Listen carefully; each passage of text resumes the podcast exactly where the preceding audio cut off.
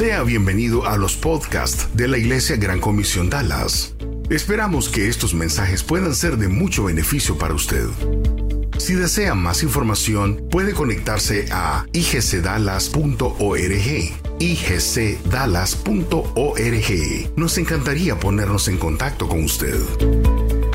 Continuación, le presentamos una conferencia más de la Iglesia Gran Comisión Dallas. Mensajes prácticos para su vida. Una iglesia diferente.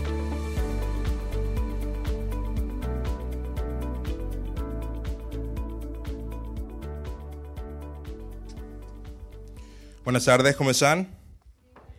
Bueno, qué bueno tenerlo con nosotros. Ya empezó Navidad, ¿verdad? Ya eh, comimos en Thanksgiving, comimos bastante pavo, ya la dieta ya no cuenta, ya esas calorías son del Señor, así de que están en libertad de comer todo lo que quieran porque Dios ya murió por esas calorías, ¿verdad? Qué bueno, por tener, qué bueno tenerlo con nosotros en el mes de diciembre. Eh, muchas actividades en el mes de diciembre, por cierto, en nuestra iglesia. Así que les animo, les animo a que no se desconecten eh, en el mes de diciembre de lo que va a ser Gran Comisión, porque tenemos muchas actividades interesantes, muchas actividades buenas, y sería muy triste que ustedes se las perdieran. Hoy estamos empezando una serie, estamos empezando la serie navideña, eh, y antes de empezar, esa es una excelente época para traer invitados a la iglesia. Es una excelente época porque la gente, número uno, creo de que anda buscando qué hacer, quiere terminar el año bien. Y número dos, los temas son bien, bien aplicables para todo el mundo. Así de que si tú estabas buscando un pretexto o algo para invitar a tu amiga, a tu amigo, a tu compañero de trabajo, a alguien a la iglesia, el mes de diciembre y esta serie en la iglesia es una excelente, excelente oportunidad para que tú traigas amigos, traigas personas nuevas aquí a la iglesia. Y hoy estamos empezando una serie que vamos a estar hablando todo el mes de diciembre. Y la serie se llama Cuatro maneras de desaprovechar tu Navidad. Hay cuatro, hay muchas maneras de desaprovecharlas, pero hay cuatro en específica que son muy, pero muy interesantes y muy, muy aplicables para tu vida porque son cuatro formas que la gente generalmente desaprovecha su Navidad. Así de que si tú quieres saber cuáles son las cuatro formas, hoy vamos a hablar de una, pero si tú quieres saber cuáles son las otras cuatro, te animo a que no te pierdas el resto de la serie. Cuatro maneras en las que tú puedes desaprovechar tu Navidad. Y esa es la verdad. Nadie planifica desaprovechar su Navidad creo de que hay muchas personas de que cuando llega Navidad llega un espíritu de algunos alegría, algunos un, espíritu de eh, eh, eh, están muy felices de que está llegando Navidad, pero hay un grupo de personas también de que cuando llega Navidad es un tiempo de que generalmente a ellos les llega mucha tristeza, muchas memorias, mucho peso emocional y Navidad en vez de ser una época muy feliz, en vez de ser una época en la que ellos podrían disfrutar bastante, se convierte en una época en que muchas personas más bien toman decisiones en sus vidas y hacen cosas en sus vidas que terminan perjudicándolas. Y cuando yo te digo de que nadie planifica desaprovechar la Navidad, lo que pasa es lo que todo mundo entra a Navidad, todo mundo entra a Navidad con ciertas expectativas. Tú entras a Navidad con ciertas expectativas. Y muchas veces cuando esas expectativas no se cumplen, es cuando tú dices, estoy estoy en una, caí en una depresión, caí en tristeza, Navidad no es lo mismo de antes, bla, bla, bla. Y muchas de esas cosas que pasan es simplemente porque tú cuando entras a la época de Navidad, tú estás esperando, tú tienes cierta expectativa, puede ser que esa sea la Navidad que haya un cambio, puede ser que esa sea la Navidad que cambie él, puede que esa sea la Navidad que cambie ella, puede, ser, puede que esa sea la Navidad de que tal persona me diga su amor, que me ama, no sé. Puede ser de que esa sea la época mágica del año y las películas no ayudan porque todas las películas románticas y de buenas cosas bonitas que uno siente en su corazón pasan en Navidad. ¿Y qué es lo que pasa? Uno entra a Navidad y empieza Navidad y empieza el mes de diciembre y uno se daba dando cuenta de que nada de lo que uno estaba esperando que pasara en Navidad termina pasando. Uno no termina más feliz, uno no termina más contento cuando termina Navidad que cuando empezó. Entonces, muchas personas dicen, Navidad no es lo mismo que antes y Navidad ya no me gusta, pero lo que pasa es de que ellos tienen cierta expectativa de Navidad, pero nunca se termina cumpliendo. Y hoy vamos a hablar de una manera en específica como muchas personas y tú probablemente puedes desperdiciar tu Navidad. Y es pasar Navidad en soledad. Pasar Navidad solo, pasar Navidad en soledad es una pésima o es una excelente manera de desaprovechar tu Navidad. Es una excelente manera de desaprovechar tu Navidad. Si tú pasas una Navidad en soledad, tú vas a pasar una Navidad que no llega a tus expectativas de una feliz Navidad. No vas a pasar una feliz Navidad, solo vas a pasar una Navidad, un holiday. De nuevo, ¿qué es lo que pasó? Nada pasó. Compré, fui a Black Friday y después estoy en deudas y tengo que pagar en enero las tarjetas de crédito, entonces no es una feliz Navidad. La soledad. Interés, interesante estadística acerca de la soledad. Según un, eh, eh, un negocio de que ellos hacen mucho research, eh, dice de que el 46% de los adultos en Estados Unidos el día de hoy, el 46%, un poquito menos de la mitad, se sienten solos. El 46% de los adultos en este país, según encuestas, dice de que sienten algún tipo de soledad en sus vidas. Inclusivemente, el gobierno de Estados Unidos, por primera vez, puso la soledad como una crisis a la salud de las personas aquí en Estados Unidos. Nunca había pasado. Generalmente todas las crisis a la salud de las personas de Estados Unidos tenían que ver con algún virus, tenían que ver con alguna enfermedad, tenían que ver con algo que estaba pasando, pero por primera vez el gobierno de Estados Unidos dijo, no, ¿saben qué? Esto es una crisis en nuestro país. La gente está sola. Y el problema de estar solo no es simplemente que estás solo, el problema de estar solo es de que la soledad, cuando tú estás solo, cuando tú estás en soledad, eso termina afectando inclusivemente tu funcionar físico. Según un estudio de la Universidad de Harvard, las personas que en su vida pasan en soledad y las personas que no tienen relaciones significantes en su vida son dos veces más propensas a morir antes que las personas que no lo son y son cinco veces más propensas en caer en depresión que personas que están en un cuerpo que los agrupa, que están en personas, en una familia, en un grupo de amigos, que ellos pueden decir, yo no estoy solo. El 46% de los adultos en Estados Unidos no tienen a alguien con que ellos puedan compartir su vida, con que ellos puedan acercarse, ni siquiera a un familiar. Y si tú piensas de que la soledad es mal, es, una crisis aquí en Estados Unidos. Sí, pero en otros países es inclusivemente peor. Según estudios, la soledad en países nórdicos, Suecia, Dinamarca, supera a la de Estados Unidos. Inclusivemente en Japón cuentan con el número más alto de personas en soledad. Inclusive en Japón, la soledad es tan mala que hay una palabra japonesa que solo existe en Japón que se llama kodokushi. Todos digan kodokushi. De nuevo, kodokushi. Bueno, kodokushi. ¿Saben qué significa kodokushi? Kodokushi es el fenómeno que pasa en Japón de morir solo y ser descubierto meses o años después. Eso significa. Y es un, es un fenómeno que empezó en Japón hace alrededor de 20 años, en el 2000, cuando la primera persona víctima de Kodokushi fue un, un señor de 47 años que vivía solo, no tenía familia, no tenía amigos, murió en su apartamento y la renta se la estaban sacando automáticamente de sus ahorros y tardó tres años desde que murió el señor hasta que se acabaran sus ahorros para que los dueños del apartamento dijeran, ese señor está tardado en su renta, fueran a revisar qué había pasado con él y se habían dado cuenta que él había estado muerto por tres años. Y nadie se había dado cuenta.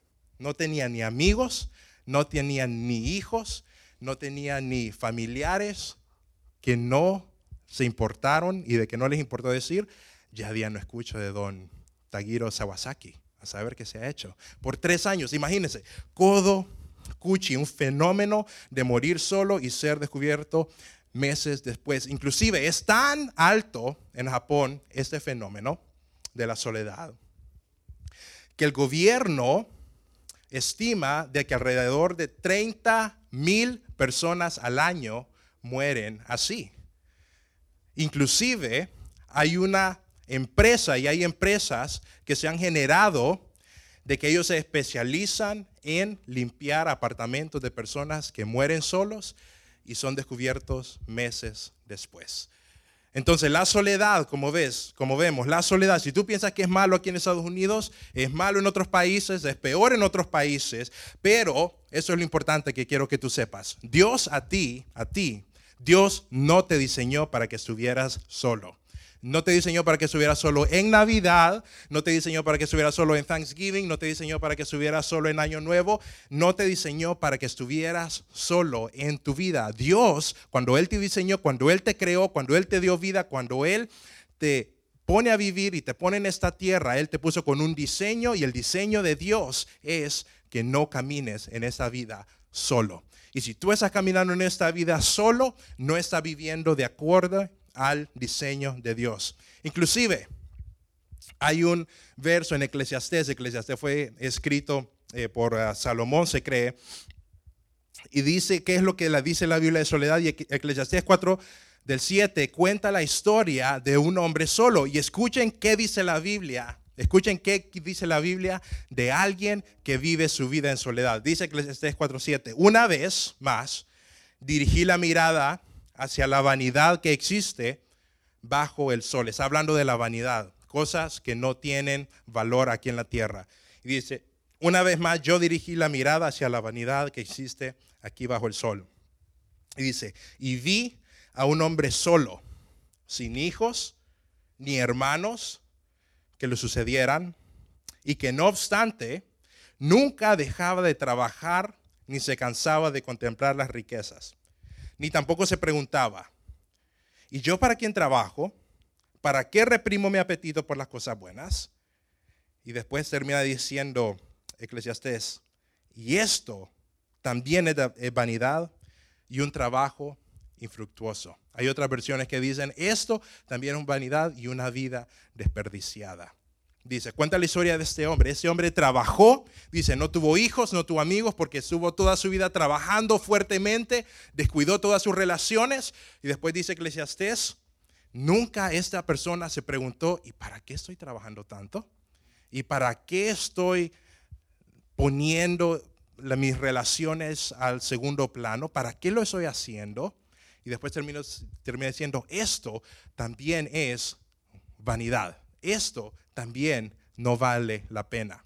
Y es un trabajo infructuoso o es un trabajo desperdiciado, una vida desperdiciada. Dios a ti te diseñó para que vivas acompañado de otras personas. Así de que si tú te sientes solo el día de hoy, o si tú te has sentido solo en algún momento, déjame decirte que eso no es el plan de Dios para tu vida. No lo es. Y no puedes decir de que Dios quiere que yo esté así. Dios no quiere que tú estés así. Y si tú pasas una Navidad en soledad, si tú pasas una Navidad solo, vas a pasar una Navidad desperdiciada.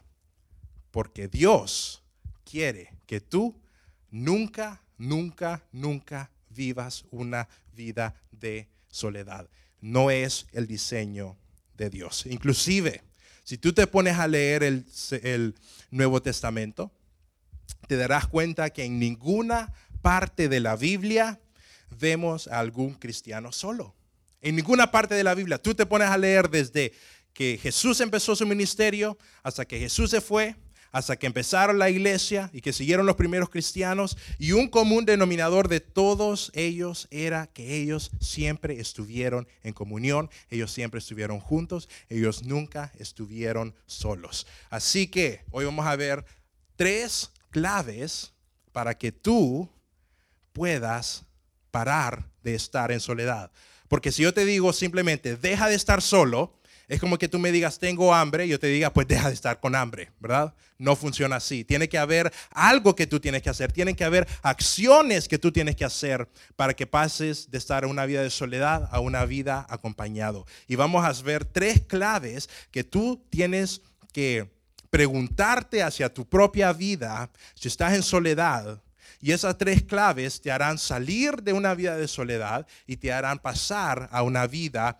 llena de personas que te acompañen. Y una vida llena de personas que te acompañen se convierte en una vida llena de propósito. Y vamos a estudiar hoy una carta.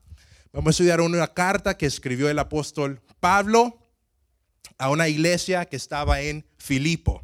Filipo es una parte, eh, era, era, una, era una ciudad y Pablo le escribe esta carta a ellos. Y si tú te pones a leer la carta de los filipenses en el Nuevo Testamento, te vas a dar cuenta de que Pablo tenía mucho amor a los filipenses. Le caían bien los filipenses. Decía, esos filipenses son mi raza, me llegan. Inclusive, si tú, si tú te pones a leer las otras cartas, vas a, vas a ver de que, de que Pablo le habla de forma diferente a los filipenses, de forma que le habla a los otros. A los corintios les dice, ¿saben qué, corintios? Ustedes me dan dolor de cabeza. Solo paren de emborracharse cuando estén tomando la cena del Señor. Por favor, paren de hacer eso, ¿verdad? Le está diciendo. Pero a los filipenses les dice bastantes cosas buenas. Y los filipenses si nosotros nos ponemos a leer la Biblia, no hay ningún verso que diga, eso es lo que tú tienes que hacer para salir de soledad, eso es lo que tú tienes que hacer para salir de una vida de soledad. Pero lo que hay en la Biblia es ejemplos de personas y ejemplos de iglesias, ejemplos de grupos de personas de que ellos hicieron ciertas cosas y vemos el resultado y vemos de que los filipenses eran excelentes en ser personas que nunca estaban en soledad. Entonces vamos a ver qué es lo que hacían los filipenses. Entonces vamos a ver tres preguntas claves que están en el libro de Filipenses que tú te tienes que hacer para tu vida, te tienes que examinar para ver que no estés cayendo en una vida de soledad. Y la primera clave que tú te tienes que preguntar es, si tú estás en soledad, número uno, ¿a quién estoy ayudando? ¿A quién estoy ayudando en mi vida? Lo vemos en Filipenses capítulo 2, versículo 3 al 4. Dice Pablo, no hagan nada a ustedes filipenses, ustedes, no hagan nada por contienda o por vanagloria. Al contrario, háganlo con humildad y considerando cada uno a los, eh, cada uno a los demás como superiores a sí mismo. Dice, no busque cada uno su propio interés, sino cada cual también el de los demás. Pablo le está diciendo a los filipenses, ¿saben qué, filipenses? Ustedes preocúpense más que por su propia vida, por la vida de los otros. Ustedes, filipenses, preocúpense antes de llenar su propio interés personal, preocúpense por llenar el interés de los demás. Ustedes, antes de satisfacer su propio, eh, su propio placer, de satisfacer su propia barriga, de satisfacer cualquier cosa de su vida, asegúrense de que los demás que estén a su alrededor estén servidos primeros. Y vemos de que los filipenses fueron un grupo de personas de que ellos se preocuparon bastante por estar sirviendo a los otros. En, una en otra parte de Filipenses, Pablo les agradece y les dice, gracias, gracias porque cuando yo estuve en aflicciones, ustedes siempre estuvieron sirviéndome. Gracias porque cuando yo estuve en problemas, ustedes fueron los primeros que saltaron a ayudarme. Y vemos aquí de que los filipenses era una iglesia, era un grupo de personas, de que ellos siempre estaban ayudando a otras personas. Ahora, pasémoslo a tu vida. Si tú estás en algún momento de soledad, ¿podría ser de que llevas mucho tiempo sin ayudar a alguien? Si tú estás en un momento de soledad en tu vida, podría ser de que llevas meses, que llevas años sin pensar en otras personas. Si tú estás en soledad, podría ser de que lleva bastante tiempo en tu vida poniendo tu propio interés sobre el interés de las propias personas. ¿Podría ser esa una causa por la que tú podrías estar en soledad? Yo creo que sí. Yo creo de que una persona que pone su interés en las personas de su alrededor antes de poner su interés en sus propios deseos, es una persona que generalmente está acompañada. Vemos de que los filipenses eran personas que siempre estaban cuidando a las otras personas antes de cuidarse a ellos mismos. Pregunta para ti, ¿será que la razón por la cual tú estás solo es porque llevas bastante tiempo sin ayudar a alguien más? ¿Será que por la razón por la que tú te sientes solo es porque llevas bastante tiempo poniendo tu interés sobre el interés de las otras personas?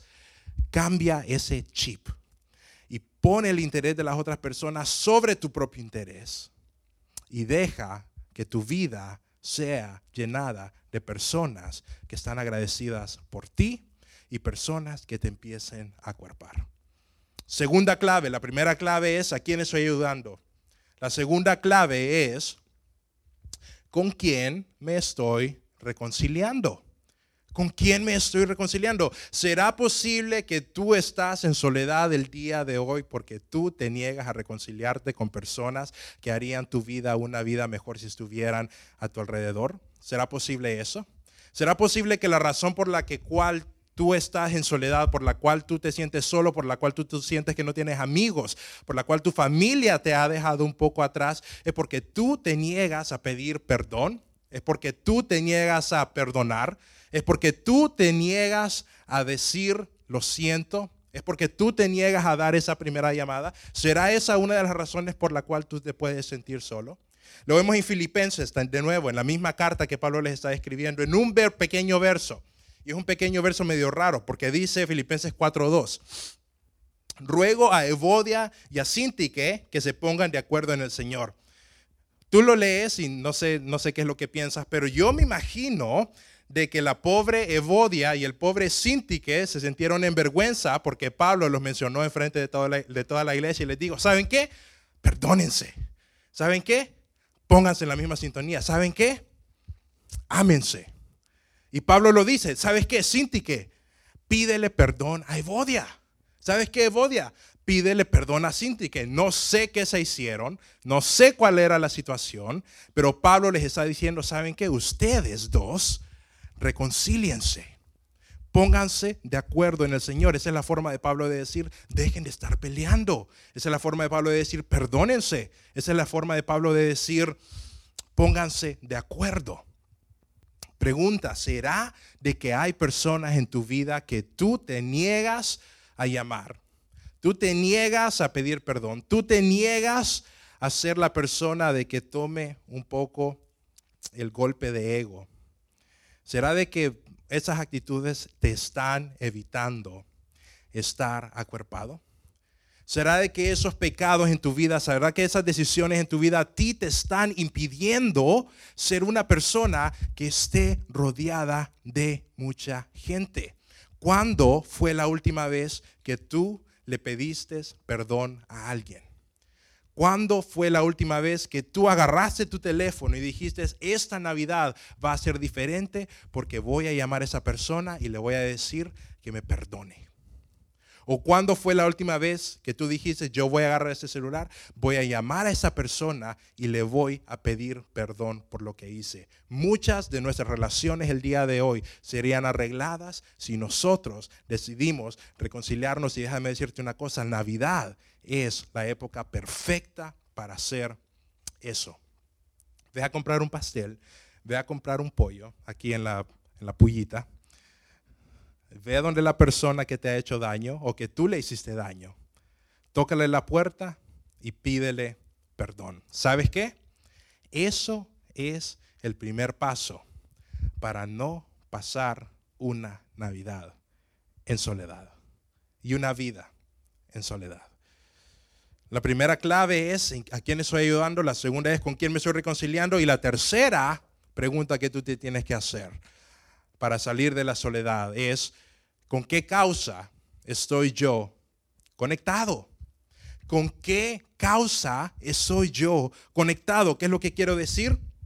Dijo C.S. Lewis, C.S. Lewis es un, un escritor muy famoso, dijo, la persona que solo quiere amigos nunca tendrá amigos. Lo que quiere decir, lo que quiso decir es, la persona que simplemente quiere amigos solo porque sí, nunca va a tener amigos de verdad. Generalmente las buenas amistades surgen porque tú estás en una causa y tú te comprometes a una causa y tú te conectas con personas que están en la misma causa y así surgen amistades fuertes. Lo vemos en el libro de Filipenses, de nuevo Filipenses 1:27 dice, Pablo, solo compórtense ustedes como es digno del evangelio de Cristo para que ya sea que vaya a verlos. O me encuentre ausentes o sepa yo de ustedes siguen firmes. Y después dice, en un mismo espíritu y luchando unánimes por la fe del Evangelio. Lo que le está diciendo Pablo aquí a las personas es, ¿saben qué?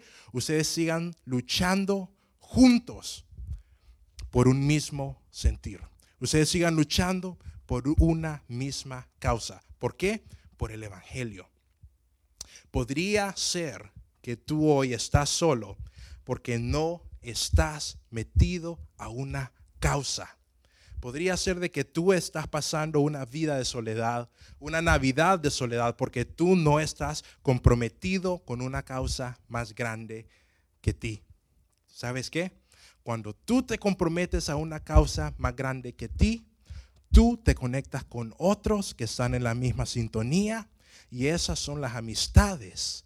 Esas son las amistades que dice la Biblia que son más unidas que un hermano. Si tú no tienes amistades significativas, si tú no tienes amistades que tú sabes que puedes llamar a las 3 de la mañana a decirle necesito tu ayuda, si tú no tienes esas amistades que tú sabes que tú puedes ser completamente abierto y que tú estás completamente eh, de que esa persona te está guardando la espalda, si tú no tienes esas amistades, pregúntate, ¿será porque yo no estoy comprometido con una causa, con una causa que me conecte con personas que están en la misma sintonía?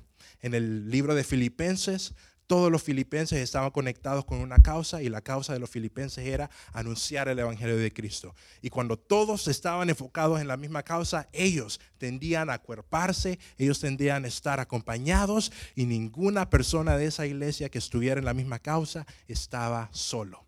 ¿Será posible de que el día de hoy tú estés solo en tu vida porque no estás completamente comprometido con la causa? ¿Te gusta la causa? ¿Te parece interesante? Cuando tienes tiempo, cuando tienes ganas, pero ¿sabes qué? Cuando tú te comprometes de verdad, es cuando tú formas amistades que se comprometen con tu bienestar. Y cuando tú encuentras amistades que, que se comprometen con tu bienestar, tú pasas a vivir una vida en comunión, conectado con personas que se interesan por ti. ¿Tienes tú esas personas que se interesan por ti? Si tu respuesta es no, te digo, empieza conectándote a una causa. Así que el desafío para esa Navidad es, bueno, Samuel, parece que solo me estás diciendo un anuncio para que yo me comprometa con la iglesia. ¿Sabes qué? Sí, sí, comprométete con la iglesia. Esta Navidad comprométete con la iglesia y comprométete con la causa. ¿Sabes qué? ¿Por qué? ¿Por qué te digo que te comprometas de verdad con la iglesia? Porque el mejor lugar para construir amistades que son más unidas que un hermano es con otras personas que también fueron adoptadas y tú puedes llamar hermano. ¿Qué quiero decir con esto? Hay un verso de la Biblia que dice, ¿sabes qué? Tú has sido adoptado a una familia. Y cuando tú te comprometes a la iglesia y tú te comprometes a la causa, tú llegas a estar en contacto, llegas a estar en comunión con otras personas que también han sido adoptadas a la familia. Y esas personas, tú puedes terminar diciéndole, ¿sabes qué? Esta persona, esa persona es más amigo que un hermano, es más unido que un hermano. Así de que Conéctate con la causa, conéctate con la iglesia. La iglesia es el mejor lugar que tú vas a tener aquí en la tierra para evitar estar solo. No hay otro lugar mejor. Así que el desafío para esta Navidad es, busca una oportunidad para servir, busca una oportunidad para reconciliarte y busca una oportunidad para conectarte. Pregúntate, ¿a quién estoy sirviendo? Pregúntate, ¿con quién no me estoy reconciliando? Y pregúntate, ¿con qué causa me estoy conectando? Y si tú haces esta receta, servir, reconciliarte y conectarte, no tengo duda de que tú vas a ser como los hermanos en esa iglesia de Filipenses, que ellos, no importa la situación que estaban, nunca estaban solos. ¿Y sabes qué? Dios quiere lo mismo para tu vida. Conéctate, ayuda y sirve. Sirve, reconcíliate y conéctate. Vamos a orar, nos vamos a poner de pie.